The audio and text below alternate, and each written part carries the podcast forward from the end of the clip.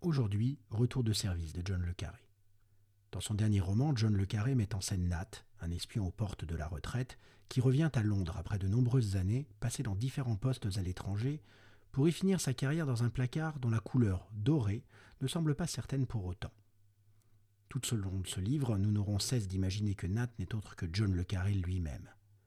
Placardisé dans un service en bout de course, sous la férule d'un arriviste notoire, notre héros va pourtant devenir partie prenante dans la découverte d'un espion à la solde de la Russie, opérant depuis le sol britannique.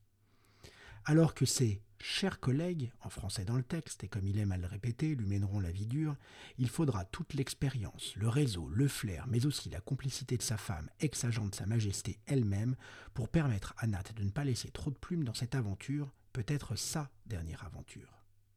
Retour de service, double allusion au fait que Nat est un joueur invétéré de badminton et qu'il revient aux affaires alors que l'on n'y attend plus, est un excellent roman d'espionnage qui s'appuie sur le contexte géopolitique d'aujourd'hui. La sens de l'Angleterre post-Brexit, conduite par une équipe politique que l'auteur n'a de cesse d'étrier, la soumission du royaume aux exigences délirantes d'un déséquilibré comme Trump, et la paranoïa maladive d'un Poutine qui, je cite, se réveille tous les matins surpris de ne pas avoir été détruit par une frappe préventive de l'Occident,